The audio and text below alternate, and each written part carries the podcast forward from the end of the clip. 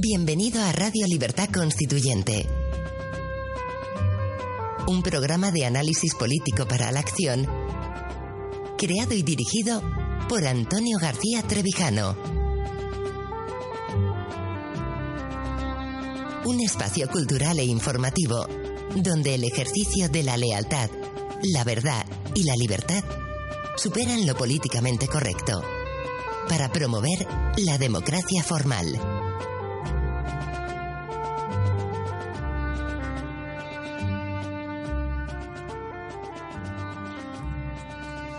Días, queridos seguidores y asociados. Damos comienzo a un nuevo programa de Radio Libertad Constituyente. Hoy es 14 de abril de 2016. Les habla Miriam Fernández desde el estudio de Somos Aguas, en el que hoy contamos con la presencia de Pablo Mendiguren en la dirección técnica. Vía Skype eh, tenemos la colaboración de don Roberto Centeno. Buenos días, don Roberto.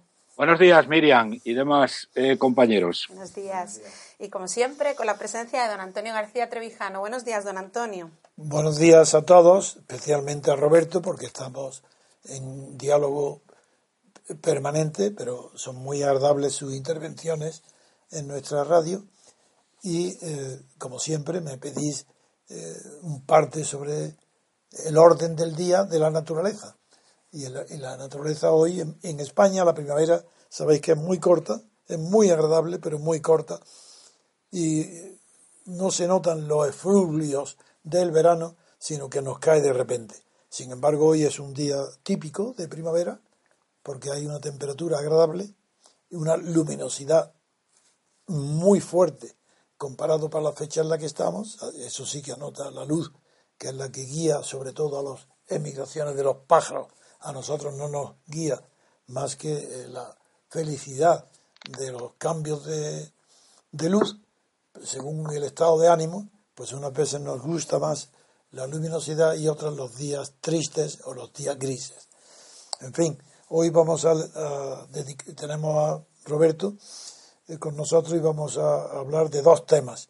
Uno, el de los papeles de Panamá, que tanta importancia está teniendo en, en, muchos países europeos, pero en España ya empieza a tener efectos serios por los problemas que va a leer ahora los periódicos Miriam, el problema que afecta al ministro Soria, y va a leer los titulares para darle luego enseguida que nos comente el tema eh, Roberto, puesto que él tiene conocimiento y relaciones muy, muy derechas, muy estrechas con las grandes empresas que están en Panamá eh, ejecutando las obras de ampliación del canal y también sus relaciones internacionales, pues le dan una perspectiva que muchos de nosotros no tenemos. Por eso vamos a aprovechar la presencia de Roberto para que nos comente las dos noticias que va ahora Miriam a leer. Una primera pequeña, la del país, y luego en portada la de Mundo.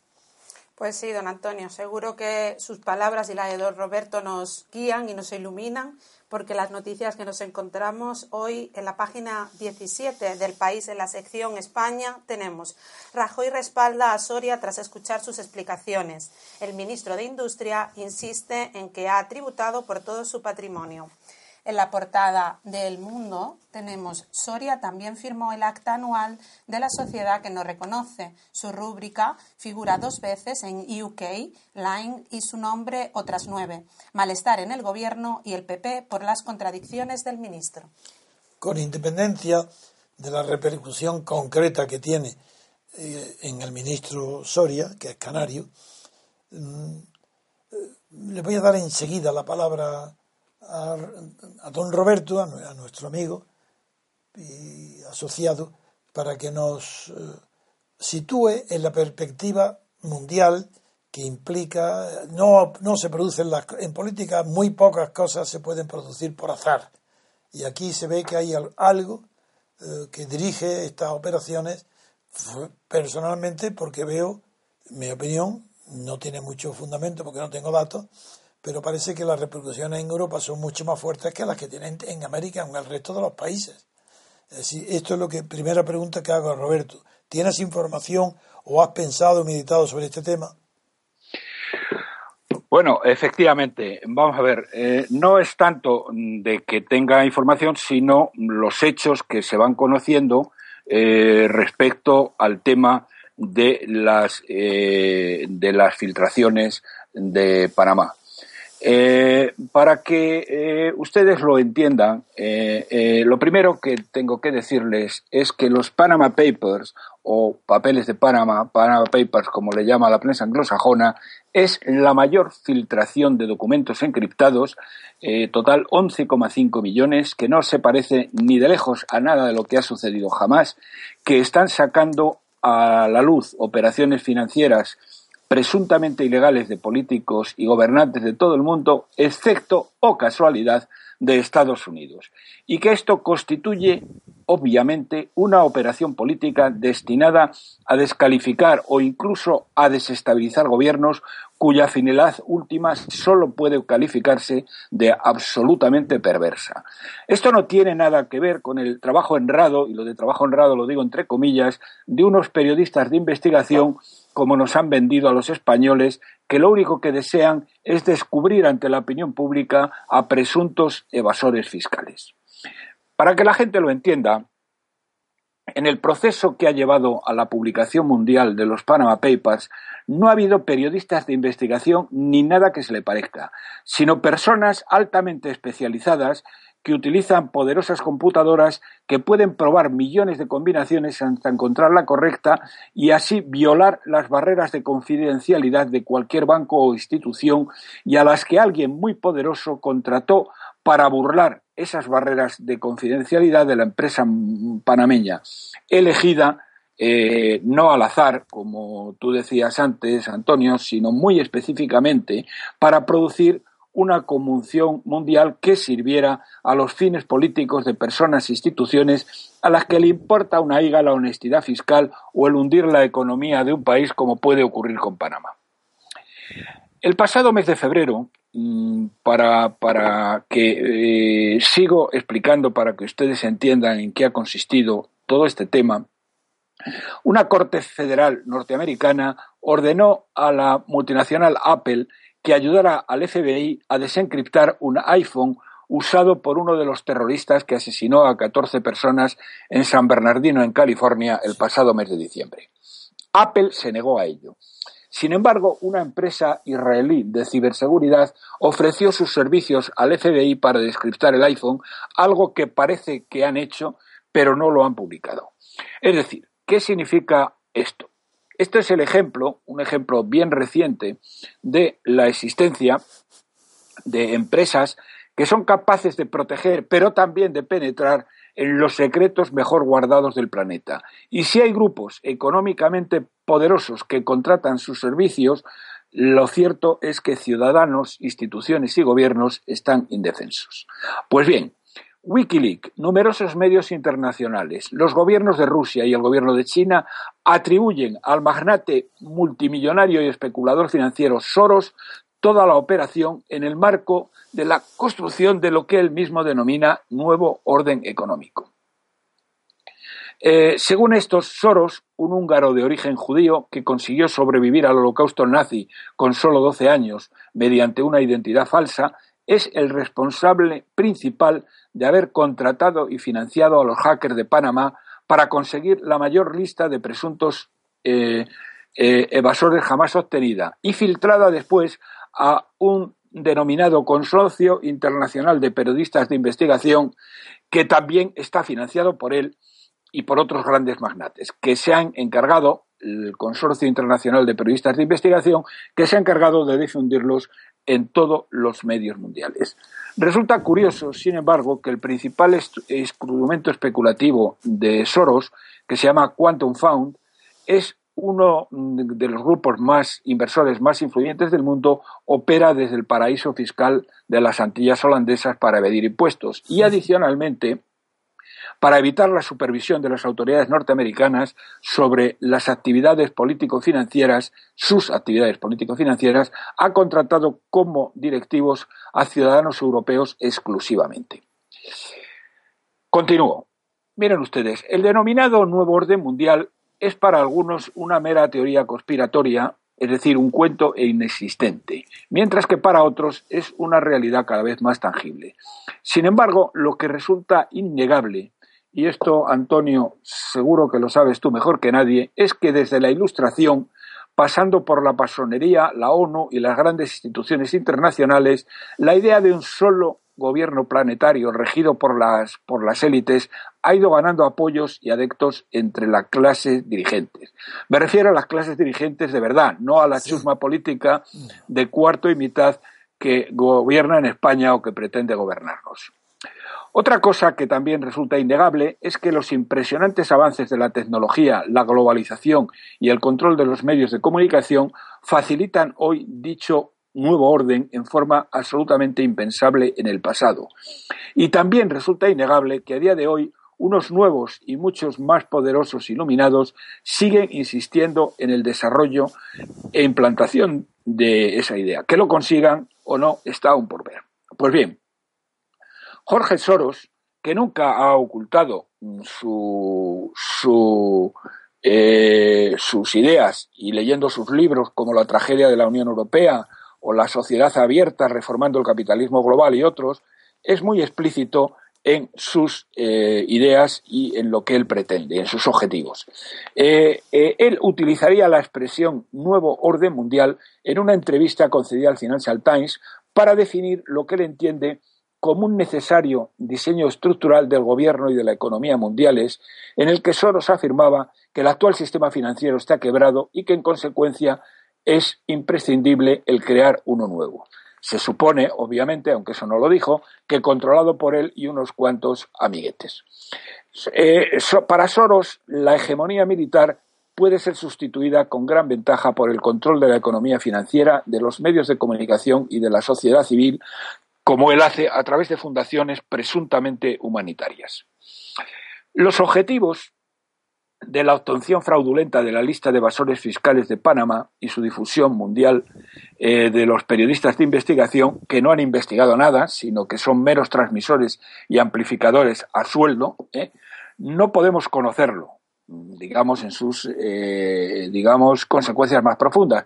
Pero sí hay algunas cosas bastante obvias. La primera es que los hackers iban a por una serie de personas concretas que sabían que tenían una relación con el despacho de abogados panameño Mossack Fonseca y todas las demás, probablemente eh, lo, más del 90%, son simplemente víctimas colaterales. Yo, desde luego, es obvio que no iban a por un Mindundi, eh, con perdón de los Mindundis, como eh, nuestro ministro de Industria, sino que el ministro de Industria español es una víctima colateral. Y eh, adicionalmente parecen haber querido influir o parecen querer influir en el resultado de las elecciones norteamericanas, haciendo ver que el Tratado de Libre Comercio con Panamá, promovido por Hillary Clinton cuando era secretaria de Estado, solo servía para los americanos ricos evadieran impuestos con mayor facilidad. Pero bien, las personas concretas por las que han ido directamente han sido, el primero, el presidente ruso Vladimir Putin.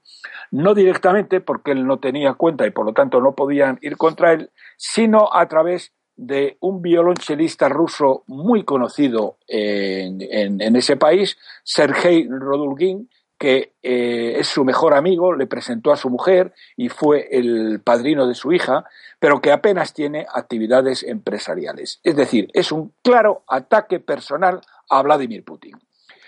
Eh, el otro objetivo ha sido la cúpula del Partido Comunista Chino, el padre de David Cameron y el rey de Arabia Saudí, Salman bin Abdulaziz, entre otros. ¿Por qué? ¿Por qué estas personas? Bueno, Putin es enemigo mortal de Soros después de que éste ayudara al pronazi Petro Poroshenko a dar un golpe de Estado en Ucrania para desalojar al gobierno prorruso, pero que es tan inepto y tan corrupto que ha sumido a Ucrania en la miseria y el caos y al que Soros puede haber querido también dar una lección porque también aparece en la lista. Te interrumpo un segundo. Sí. Es importantísimo lo que acabas de decir, porque el primer ministro de Poroshenko ha dimitido, diciendo, diciendo en la dimisión que los responsables de la crisis total, casi irreversible de Ucrania, han sido los occidentales. El, propio ministro ha dicho que ha sido todo un artificio montado para desestabilizar y que prácticamente desaparezca Ucrania como nación. Estas son palabras casi literales del ministro que acaba de dimitir el primer ministro, dando, por tanto, la misma explicación que llevo años, no, desde que comenzó la crisis de Ucrania, que siempre he defendido la tesis que era un montaje de la extrema derecha que había desestabilizado al gobierno prorruso, prorruso que era un corrupto, eso no tiene nada que ver, es verdad, no lo oculto nada, pero que provocó con la matanza del Madián. Y que todo lo que ha venido después es una pura filfa de propaganda. Ni había ninguna constitución en vigor. Todo había sido derrumbado. Antes, mucho antes de que la mayor parte de la población de Crimea optara por lo que siempre había sido una ciudad, una población, un territorio ruso. Y puesto que fue una gratuita donación que hizo Khrushchev, que era ucraniano, cediendo Crimea a Ucrania, lo cual era absurdo. Pues bien, toda la propaganda occidental ha girado en torno a esta mentira. Y España y el gobierno español, como los demás, han contribuido a propagar esta mentira hasta el punto que hoy es idea dominante en la opinión pública española. Bueno, aquí el, único problema que han tenido es que este Poroshenko, aparte de un corrupto, es un incompetente total. ¿eh? Y se le ha ido de las manos completamente Ucrania. Y no sabe hacer una U con un canuto. Y ahora fíjate que está mordiendo la mano, ¿eh? Eh, bueno, de aquellos que le pusieron en el poder. Porque quien le puso en el poder fue eh, bueno, llamémosle extrema derecha o como quieras llamarlo, pero una serie de poderes occidentales que fueron los que lo colocaron ahí. Y ahora, eh, eh, presuntamente, el señor Soros, que ha estado, mm, digamos, financiando o detrás de toda una serie de revoluciones en Georgia, en, digamos, en, los, en, Ucrania, en los aledaños de lo que es Rusia, la madre Rusia, eh, bueno, eh, ahora debe estar de Poroshenko hasta las narices porque le ha costado un ojo de la cara y ha decidido darle, eh, darle un golpe porque él estaba también dentro de esta lista. Muy bien, continúa, continúa muy bien. Bien. primero, bueno, Putin, que sepan ustedes que ha expulsado de Rusia porque no se anda con chiquitas a todas las sociedades filantrópicas lo de filantrópicas es, lo digo entre comillas, financiadas por, por Soros. ¿eh? Y respecto a la élite del Partido Comunista Chino, Soros ha reconocido públicamente en varias televisiones que, cito textualmente, es imprescindible atraer a China en la creación del nuevo orden mundial, algo que el gobierno chino no parece compartir. Pero es que además cuando Soros especuló, porque es un especulador que ha especulado contra un montón de monedas, ganando muchísimo dinero, especuló para devaluarlas, especuló contra el dólar de Hong Kong, como había hecho contra la libra esterlina, obligando al gobierno británico, al todopoderoso en otro tiempo gobierno británico a claudicar y ganando en la operación miles de millones, el gobierno chino se volcó en defensa de Hong Kong y le hizo fracasar la operación, con lo cual perdió una cantidad ingente de dinero. Luego está también el padre de David Cameron, que esto es probablemente un aviso a navegantes sobre el tema del Brexit, la salida de, Gran Bretaña de la Unión Europea, lo que iba a ser muy grave para la Unión Europea y para los intereses de Soros y del, y del gobierno mundial que pretenden, al igual que también está en la lista el rey de Arabia Saudí, cuya política de producción de petróleo que se ha negado a reducirla ha hundido el precio y ha dañado terriblemente a muchísimas empresas norteamericanas. Entonces, eh, en definitiva, eh, señoras y señores, se trata de una operación tendente a desprestigiar a gobiernos cuyos dirigentes se vean, de forma que sus dirigentes se vean acusados de ocultar grandes cantidades de dinero en paraísos fiscales y tratar así de que sean sustituidos por otros líderes políticos más cercanos a las ideas de Soros, de los Rothschild, de los Rockefeller y los Carnegie sobre cómo organizar el nuevo orden mundial. Porque lo que sí es cierto, eh, queridos amigos, es que en el mundo se están jugando cada vez mayores ligas, como la Unidad Económica Euroasiática, que está proponiendo eh, toda una serie de pensadores y que hemos comentado aquí algunas veces desde Lisboa a Vladivostok. Ligas en las que España, con la clase política más zafia e inepta de Occidente, no juega ni siquiera en tercera división. Aquí lo único que nos preocupa en España es si nuestros famosos están en la lista sin entrar siquiera a saber si lo están legal o ilegalmente. El resto de implicaciones, las que afectan de verdad a nuestro futuro, no parecen interesar a nadie. Pero eh, fíjate una cosa, y con esto termino. Bill Gates. si es interesantísimo todo lo que estás diciendo, si yo lo estoy absorbiendo, porque tiene informaciones que yo no tenía. Es una maravilla, ¿lo viste? Bueno, Bill Gates, el fundador de Microsoft, se mostró sorprendido en una entrevista eh, que concedió anteayer a la CNBC eh, ante quienes no están, no por los que están, sino ante los que no están en los papeles de Panamá. Dijo textualmente, no puedo comprender que haya tan pocos norteamericanos. Eh, según lo conocido hasta ahora, solo 200 de 214.000 entidades que aparecen en los documentos de la filtración son norteamericanos. ¿eh? Algunas teorías señalan que los norteamericanos no tienen necesidad de llevar su dinero y sus empresas a paraísos fiscales en el exterior, porque la presión fiscal sobre las familias es muy baja. Estados Unidos no es un infierno fiscal, como lo es, por ejemplo, España, que es un caso único en Europa de degradación del Estado de Derecho, donde aparte de tener una de las fiscalidades más altas sobre las familias de toda la OCDE, se criminaliza a los contribuyentes, se levantan actas disparatadas con razón y sin ella que después pierden en los tribunales y se filtran impunemente datos tributarios de quienes les da la gana.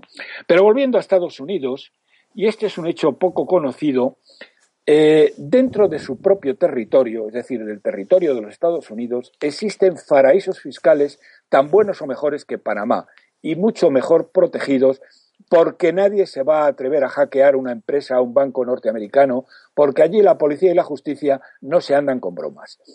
Me estoy refiriendo concretamente a Delaware y Nevada, que son los dos principales eh, paraísos fiscales en Estados Unidos.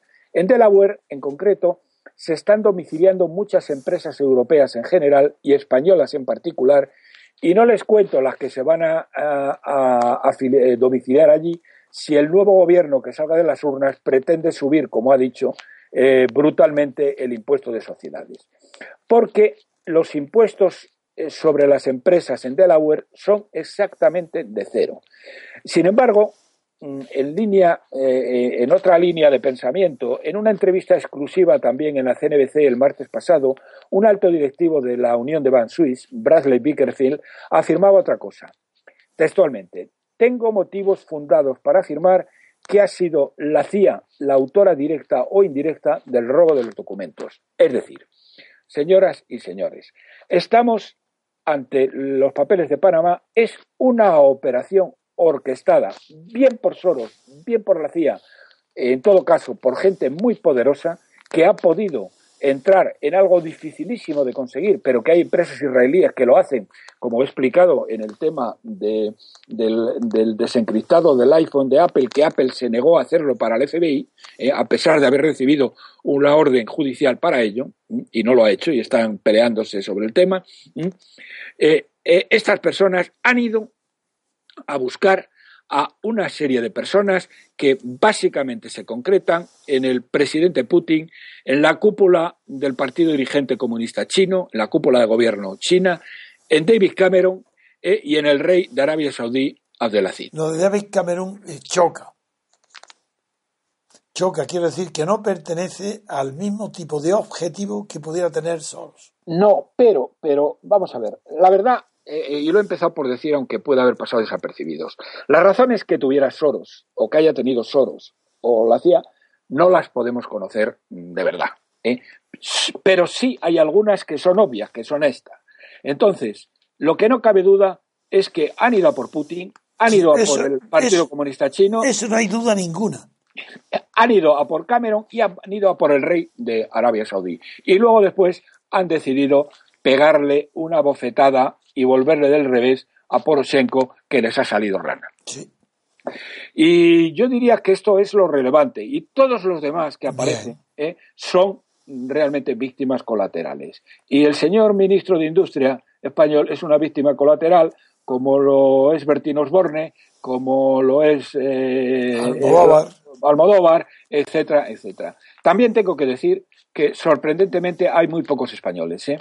En la lista, porque estamos hablando de 200, he dicho antes, 200 y pico mil. ¿Y cómo, sabes, cómo puedes tú saber eso, oye? Hombre, porque leo la prensa internacional. ¿Cómo? Eres un espía tú de Soros. ¿Qué pasa, hombre? no, no, no soy espía de Soros. ¿eh? eh no soy espía de Soros. ¿Cómo lo estás denunciando ahora? No, ¿Cómo, no, lo vas a hacer? No, vamos a ver, si tampoco es que lo. Estás destapando, estás destapando. No, no, lo estoy destapando yo. Estoy señalando lo que dicen otra serie de, informes. y concretamente el gobierno ruso y el gobierno chino han dicho que ha sido Soros. ¿eh? Este, este alto directivo de la OBS dice que ha sido la CIA. Eh, ¿Hay una gran diferencia entre Soros y la CIA? Pues hombre, no lo sé.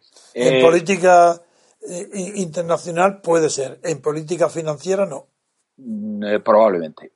Pues ese es un poco el tema y eso es lo verdaderamente importante y lo verdaderamente grave. Vamos a ver, lo verdaderamente importante, señoras y señores, y lo verdaderamente grave es que hoy existen empresas de ciberseguridad ¿eh?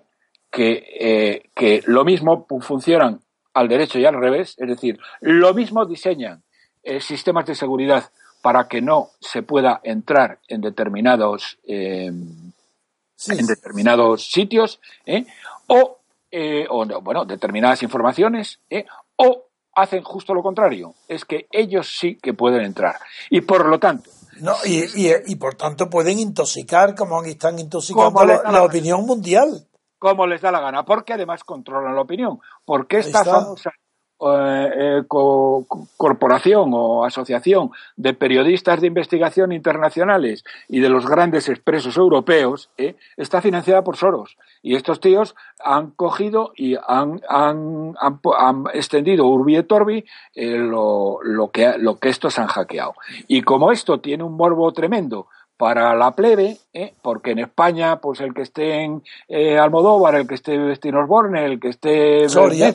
Soria. que esté Soria, etcétera. Eso tiene, lo de Soria yo diría tiene una vertiente más política contra, contra, contra Rajoy, que verdaderamente el PP es una, eh, como, como en algún momento se ha dicho de ellos, es que es una mafia con forma de partido político. Es una, una asociación de delincuentes. Oye, pero mira lo que ha pasado en mi ciudad, en Granada.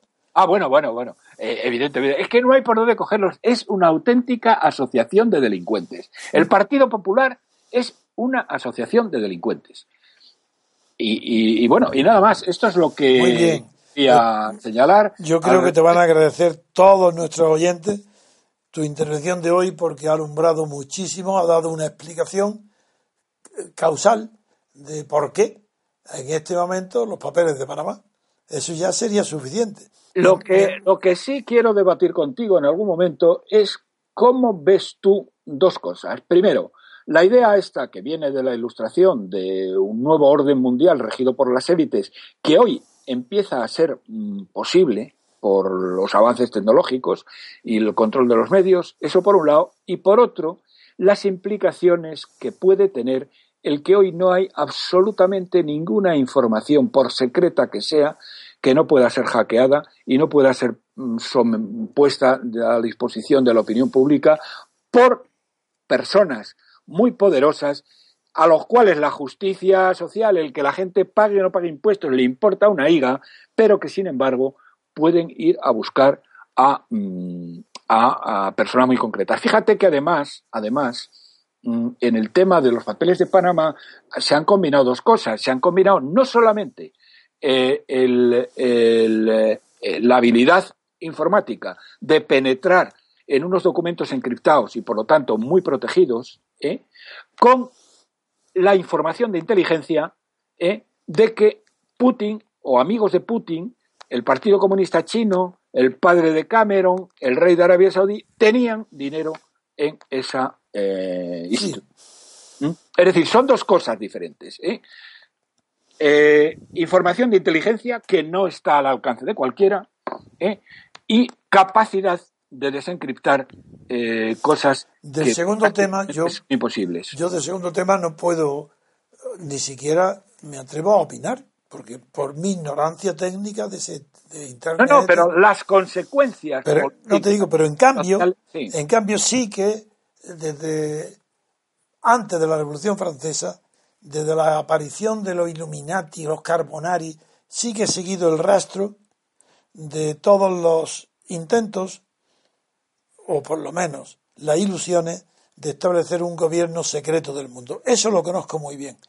Y sé que hasta ahora eso era imposible y que solamente el hecho de que el mundo está deshecho indica que no hay ningún gobierno en la sombra de, de ningún país. Pero que ese tema sigue cuando quiera podemos sacarlo, discutir de verdad. efectivamente, hablarlo a fondo. Ese ¿eh? sí, pues muy bien. Pues, muy bien. Pues te agradezco muchísimo todo el informe. Vamos a una pausa musical y luego seguimos. Muchas gracias, don Roberto. Pasamos a una. Gracias a vosotros. Pasamos ahora a hacer una pausa musical y volvemos en unos instantes. Hasta ahora. Estás escuchando Radio Libertad Constituyente. Recuerda que también puedes consultar e informarte a través de nuestro sitio web en www.diariorc.com.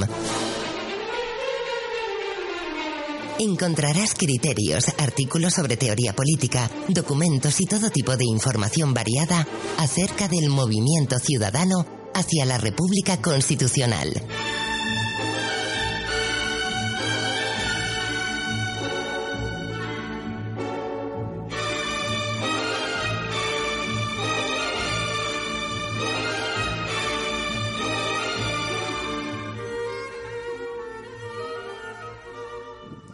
Estamos de vuelta, queridos oyentes, y continuamos ahora con más noticias. En la página 14 del Mundo, sección España, aparece San Sebastián 2016 tilda a ETA de fenómeno político y cultural, entre comillas.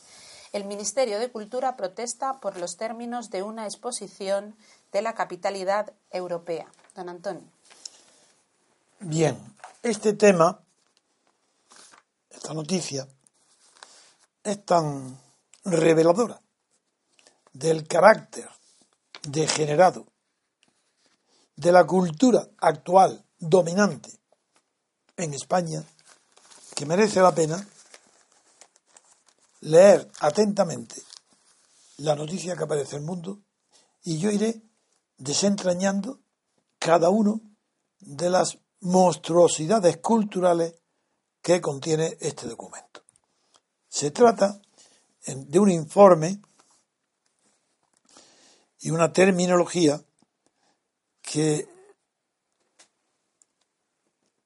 el organismo encargado de celebrar, exponer y hacer la propaganda de la capitalidad europea de San Sebastián 2016, lo primero que hay que recordar que este organismo está, está compuesto por cuatro columnas de autoridad estatal.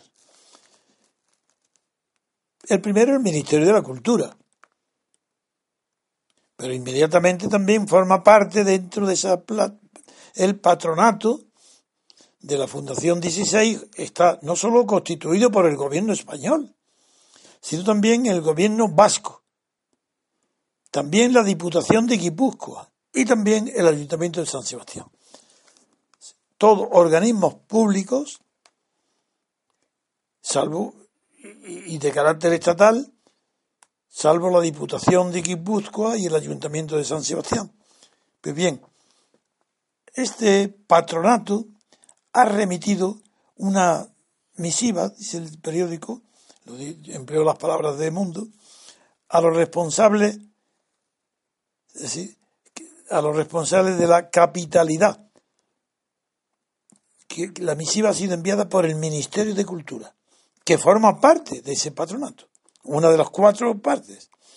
Le pide a las tres partes restantes, les pide precaución al tratar el delicado tema de ETA. en esa carta que envía el Ministerio de Cultura, es el director general de Política e Industrias Culturales. Industrias Culturales, cuidado, ¿eh? Ya empiezo a, a poner las orejas como un caballo cuando ve eh, cerca de un movimiento peligroso que no conoce. Industrias culturales y industrias del libro. José Pascual Marco. Este señor invita en esa carta al director de 2016, la capital San Sebastián 2016, Pablo Verástegui, a, comillas, reflexionar entre todos sobre cómo, cómo reflexionar entre todos. ¿Os dais cuenta la barbaridad? La reflexión es propia, como indica el verbo reflexionar, de una mirada hacia adentro de uno mismo. ¿Cómo va a ser reflexionar entre todos? Eso es imposible. La reflexión, por su propia naturaleza, es, un, es una actividad individual, cerebral de un solo individuo.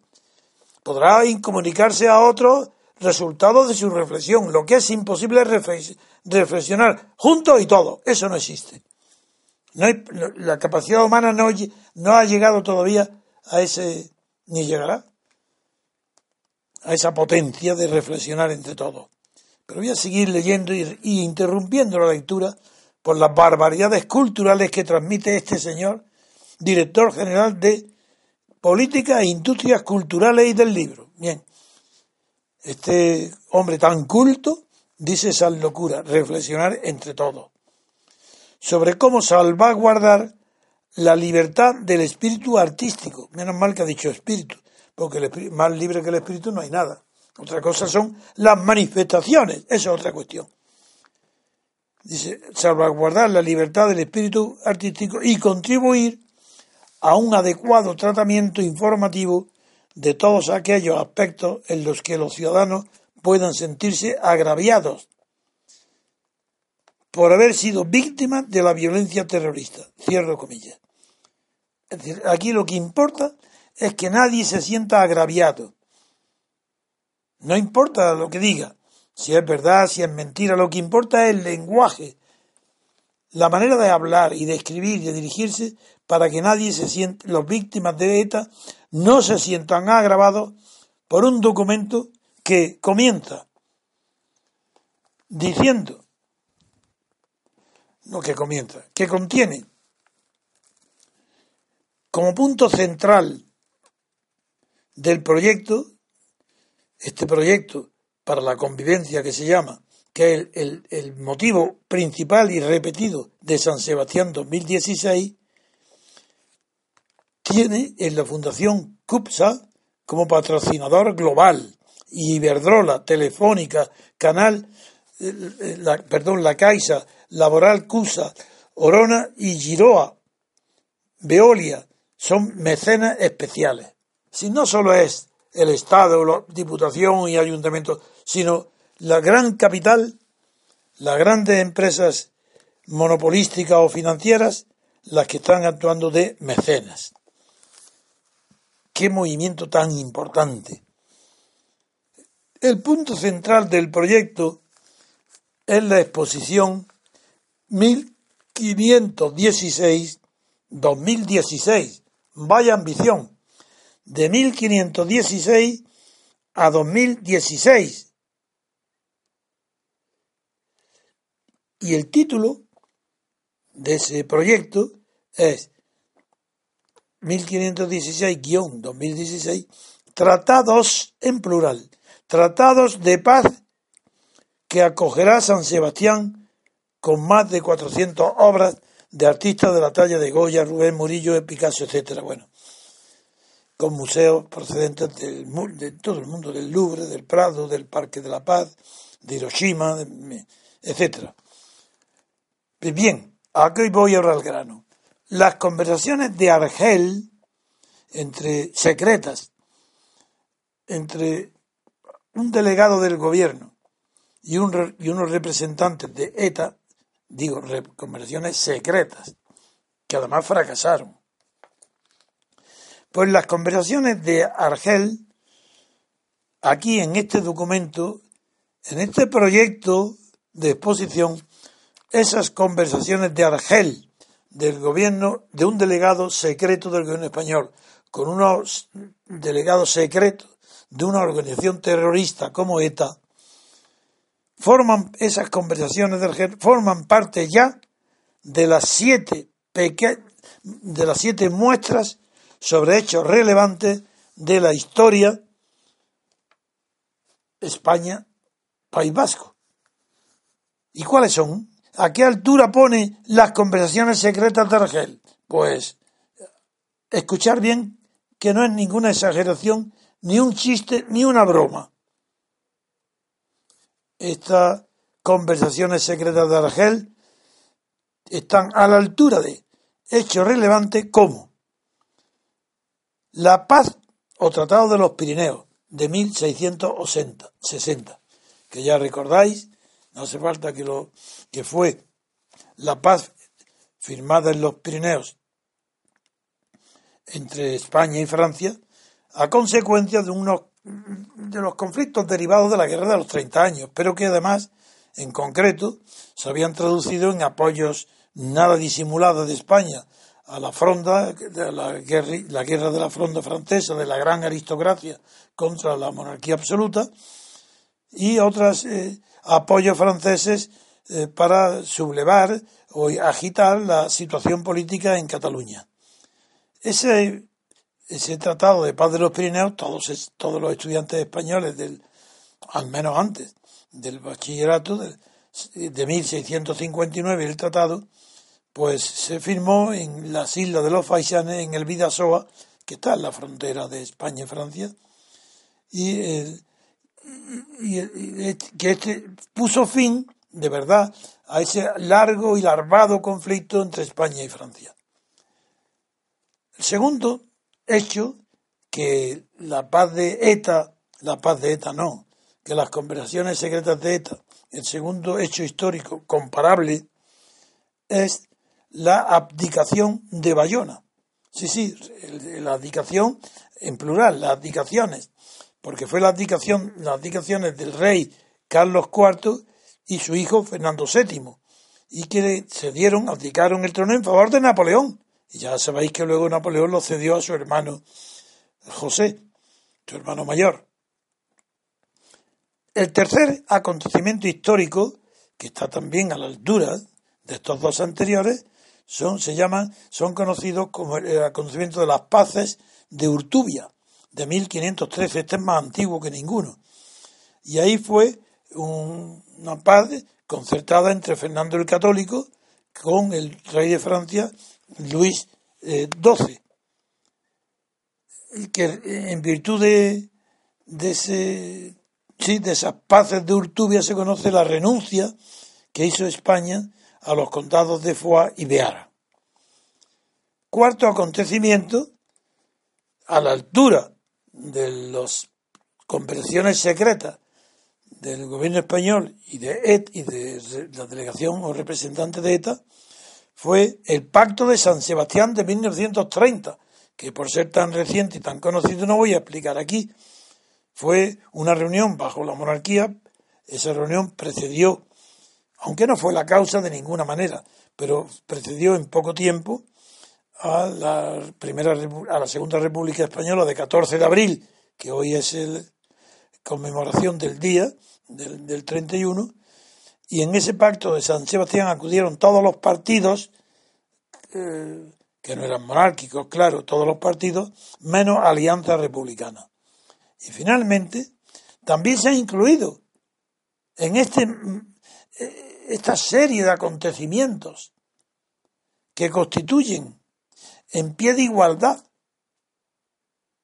uno de los pilares de la memoria histórica que debe conservarse junto a las conversaciones secretas de con ETA es el último, esto es la guerra, no, perdón, el bombardeo de Guernica en 1937 por la Legión Cóndor alemana. Figuraros qué disparates se pueden llegar a decir, pero quien esto afirma y lo dice son esas cuatro instituciones que acabo de mencionar y con el patrocinio de todo el, mundo financiero español. Eso es gravísimo. Pero vamos a ver qué, más hay, porque si esto es una comparación histórica. Mm, después de recibir lo que el, gobierno español, el Ministerio de Cultura, manda a esta capitalidad, a estos cuatro organismos, de los que forma parte el propio gobierno, le manda esa misiva en la que eh, no, no protesta, pero, pero que sí que hay una reclamación. Porque, y en cambio, cuando le responden a la misiva del gobierno, el representante este de la parte histórica, el director que he mencionado, le dice que ha recibido esta misiva y que la capitalidad, que es el nombre del organismo, desde San Sebastián 1216, entonces aseguró que valora con atención y respeto la petición de uno de sus patronos. ¿Cómo la petición? Pero si el gobierno lo que ha hecho es protestar, no es petición ninguna, es que reclama, es que le, le exige. Y dice que está que, toma en cuenta esta petición y que, de acuerdo con ella, está dispuesto incluso a modificar la descripción de la exposición. Si hay que hacer algún cambio, lo haremos. Pero ¿qué cambio van a hacer si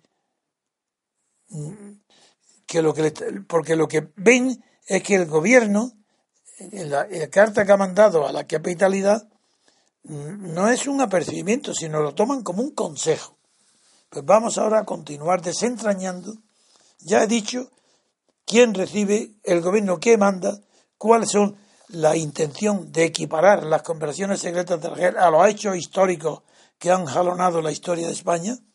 Pues veamos ahora en el contenido qué terminología emplean. Vamos a ver, porque ahora voy a lo más profundo. Eso son falsedades históricas.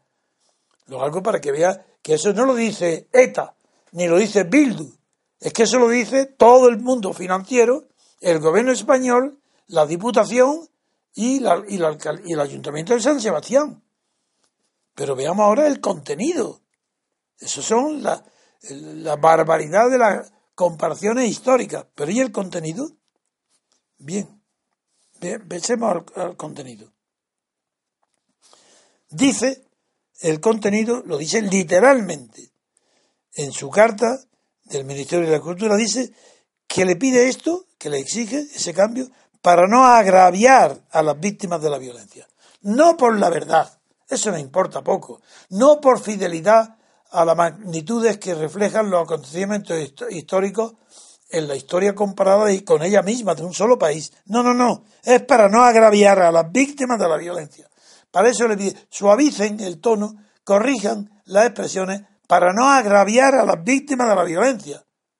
Como si la historia tuviera que ser escrita y tuviera que ser basada en la no eh, ofensa a las víctimas de la violencia.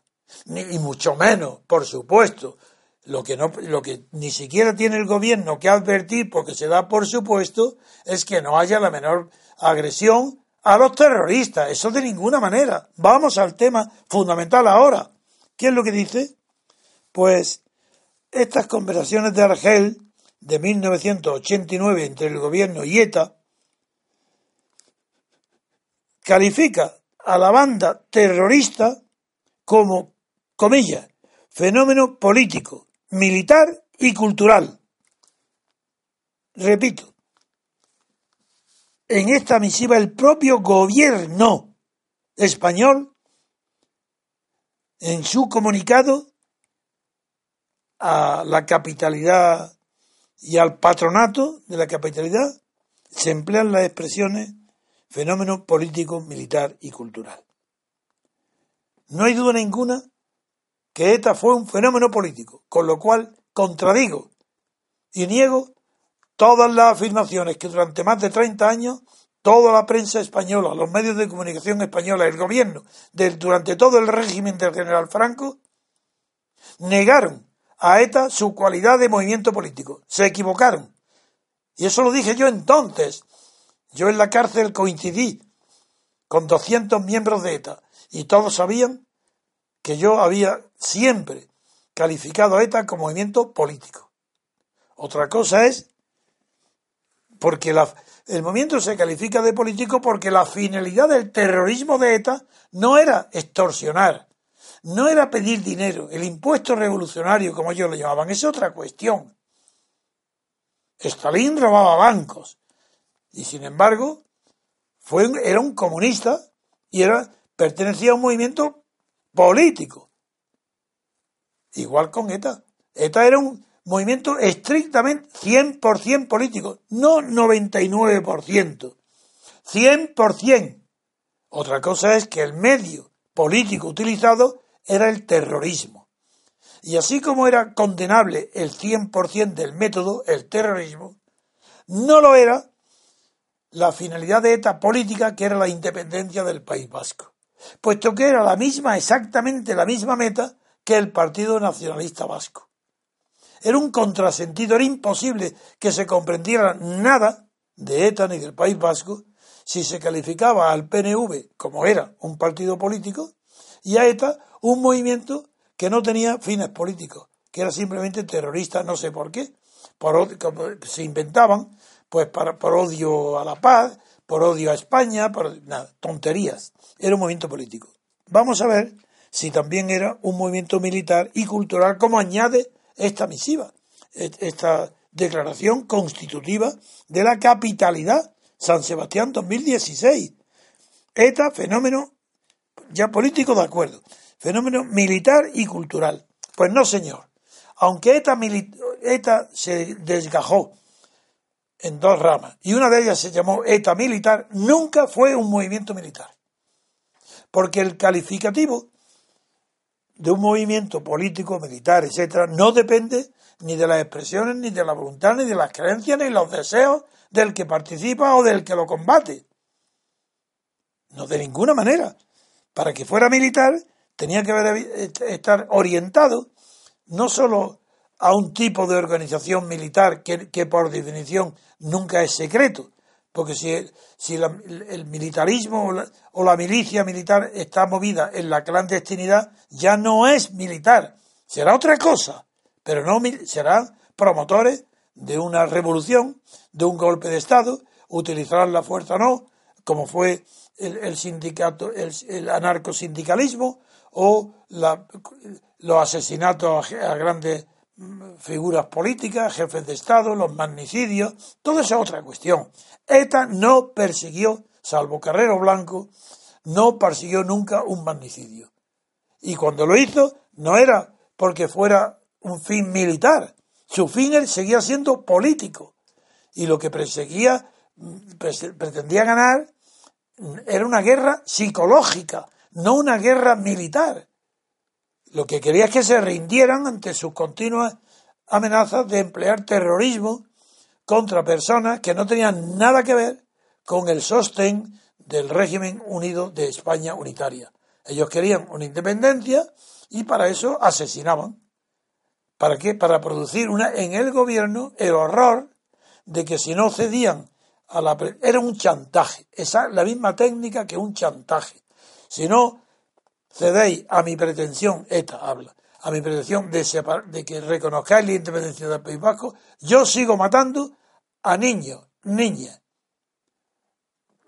hombres, mujeres, militares, paisanos, figuras conocidas, figuras indiscriminadas en, en supermercados. Sigo matando hasta que no. Eso es un chantaje, es el chantaje del terror. Por eso el terrorismo no es lo mismo que el terror individual. El terrorismo es un fenómeno político. Pues claro que sí que es político. Pues cuando tiene finalidades políticas. Si no, no. Entonces, militar rechazado que fuera militar. Eso es mentira. Pero es que donde voy ahora al fondo de la cuestión es cuando emplea la palabra cultural. Porque, amigos, ahí ya no está ETA en juego. Ni el gobierno español está en juego. Lo que está en juego es toda Europa, que bajo el término cultural le llaman a la anticultura, a la brutalidad, a la ausencia absoluta de valores culturales. ¿Pero qué es la cultura? Pero si la cultura, tal como hoy se entiende, como se ha entendido siempre, como lo han defendido todos los filósofos de la cultura y todos los historiadores de los pueblos antiguos, la cultura no es más que el modo colectivo de vivir, una comunidad, un colectivo grande, el modo colectivo se llama cultura. Y ese modo de, de, vivir no solo está determinado de ninguna manera por el sistema o régimen político, sino que de eso forma parte algo que mucho más tarde se llamaría civilización. Pero la cultura es otra cosa. La cultura no puede ser de ninguna manera un atributo de ETA. Político sí, militar no. Cultura, que es que se puede llamar cultura. Ah, sí, claro, con los valores, la ausencia de valores morales, lingüísticos, culturales y científicos y sociológicos que se pone de moda la socialdemocracia en toda Europa, pues en España, que es avanzada en el, la destrucción de los nombres, de los sustantivos y de la apropiación del lenguaje a la realidad que describe, en ese adelantado que es España, evidentemente que cultura se llama también a la cultura del terror. Pero ¿quién tiene la cultura del terror? ¿Es que acaso el modo colectivo del País Vasco estaba determinado por la cultura del terror? De ninguna manera. En el País Vasco había miedo. Miedo, sí. Había extorsión, chantaje, miedo. Pero cultura, había cultura, pero la cultura significa cultivo, costumbre, idiosincrasia de un pueblo, de un colectivo. No, la cultura es otra cosa. Claro que ahora, ante esto que estamos viendo, esta monstruosidad que estamos viendo ahora, un tratado de paz, que es que este, eh, en 1989, dice el documento, que para no agraviar a las víctimas de la violencia, dice el documento, 1989, tras las conversaciones de Argel, Delirio y Tregua es una de las siete exposiciones sobre episodios denominados casos de estudio, que comprende este amplio proyecto de investigación del proyecto Tratado de Paz, patrocinado por Telefónica. Esta es Telefónica. Bien, Tratado de Paz. Vamos a, vamos a examinar estas locuras, estas inculturas, estas ignorancias tan grandes casos de estudio. Hombre, que es caso de estudio del terrorismo es evidente, en la criminología, también en la política, claro, pero casos de estudio. La muestra se podrá ver en, el Artium de Victoria, desde el día 11 de agosto. Y, está, y, y también se expone, como no, en Barcelona en la Fundación Antoni Tapies, a partir del 11 de noviembre. Pues bien, el comisario de esta exposición artística eh, dice literalmente él, voy, siguiendo analizando punto por punto, porque es que no hay palabra, frase que se mantenga en pie con arreglo a nuestro idioma, ni a la sintaxis, ni a, la, a, nada. Dice, eh, comillas, dice el director Carles Guerra. Carles, en lugar de Carlos Guerra, pues Carles, ya está bien. El exorcismo cultural de ETA. ¿Pero qué? ¿Qué significa exorcismo cultural de ETA? Exorcismo, ¿sabéis qué significa? Pues la expulsión, los juramentos para expulsar los demonios, o jurar todavía, bueno, un exorcismo, echar fuera de sí, ex, expulsar algo de sí, un demonio interior. A eso le llama cultural el exorcismo cultural de ETA. ¿Pero qué demonio quería echar fuera de sí ETA? Que fuera cultural. Y así ha sido bautizado por medios de comunicación importantes, que quieren revisar el periodo histórico marcado por la actividad terrorista.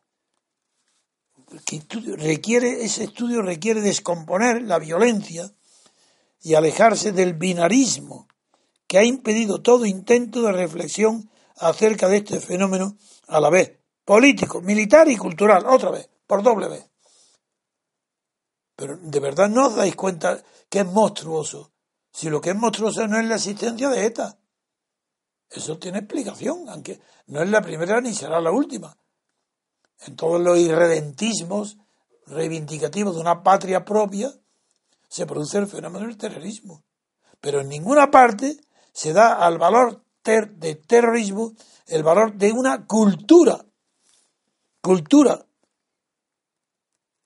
ETA representa, seguimos diciendo, desde 1958 hasta nuestros días, dice el documento, que ETA representa el epítome de un conflicto total que ha movilizado hasta la última partícula de la sociedad.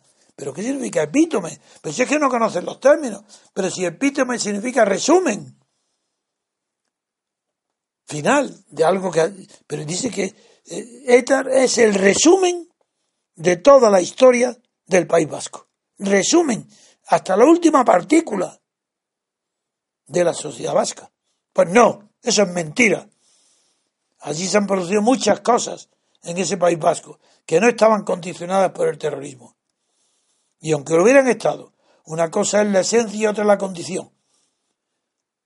Claro que recuerdo aquí a propósito de esto que tanto una frase muy santallana, nuestro filósofo, que yo tanto respeto y admiro, era un escritor muy bueno, su estilo literario era de una gran envergadura, de poética, de lírica, y tiene una frase suya que decía, los vivos votan y los muertos vetan. Bueno, pues los muertos de ETA están vetando al 100% todo este documento. Entero, al gobierno español. ¿Y a quién? Pues a los cuatro que constituyen instituciones, al Ministerio de Cultura, al gobierno vasco, a la Diputación de Guipúzcoa y al Ayuntamiento de San Sebastián. Esas instituciones están vetadas, en la frase de Santa Llana, por los muertos de ETA. Aquellos a los que ha matado vetan. ¿Y quién vota? ¿Quiénes son los que en la expresión de ciudadana votan hoy a este lenguaje falso, mentiroso, cobarde, ambiguo, para no pronunciar nunca ni saber dónde está el bien y el mal? ¿Quién vota? Todos los que votan hoy al sistema de partido español. Esos son los que están apoyando este lenguaje, esta mentira de catedráticos, universidades, académicos, periódicos, libros. Bien, sigamos. Pues, después de examinar todos aquellos aspectos en los que los ciudadanos han podido sentirse agraviados, ciudadanos, pero ¿qué ciudadanos? Se van a sentir agraviados, serán las víctimas de ETA, porque los demás no son ciudadanos, sí, son ciudadanos, tampoco son ciudadanos en España no hay nadie, hay súbditos. Un ciudadano es libre. ¿Quién hay en España, o quién hombre o mujer libre, puede suscribir este lenguaje? Nadie. En ninguna parte del mundo occidental que se exprese eh, con una cultura normal, ni siquiera superior, puede suscribir este documento.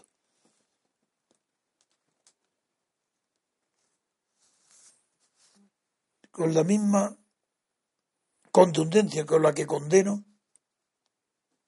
todo este documento, condeno cada una de sus frases y de sus cobardías. Porque toda la palabra que emplea aquí es para no decir la verdad, para poner a ETA al mismo nivel que el Partido Nacionalista Vasco, que es otra cultura. Es que ha, habido una cultura de ETA, la cultura del terrorismo una cultura. Y se admite con toda normalidad. Esto no, ya me, ya me comprender que este documento, ¿por qué le he dedicado tanto tiempo? Porque este documento es un fiel reflejo de todo el pensamiento subconsciente y consciente de todos los medios de expresión cultural en España. Televisión, radio, prensa, periódicos, libros, cátedras. Todos los valores, mejor dicho, todos los disvalores o contravalores que rigen hoy la, el mundo, llamémosle espiritual, lo que no es material, lo que no es dinero, todo eso hoy es falso, porque no está hecho más que para no ofender a nadie, no humillar a nadie. Por eso hay que decir en cada instante miembros y miembros, para no humillar a las mujeres. Hay que, hay que inventarse todos los femeninos posibles y por haber. Y del mismo modo, es todos los valores morales. No se puede hablar de las personas honestas o decentes porque se agravia a los centenares de miles de corruptos que roban en los puestos de mando de la política, de los ayuntamientos, de las diputaciones.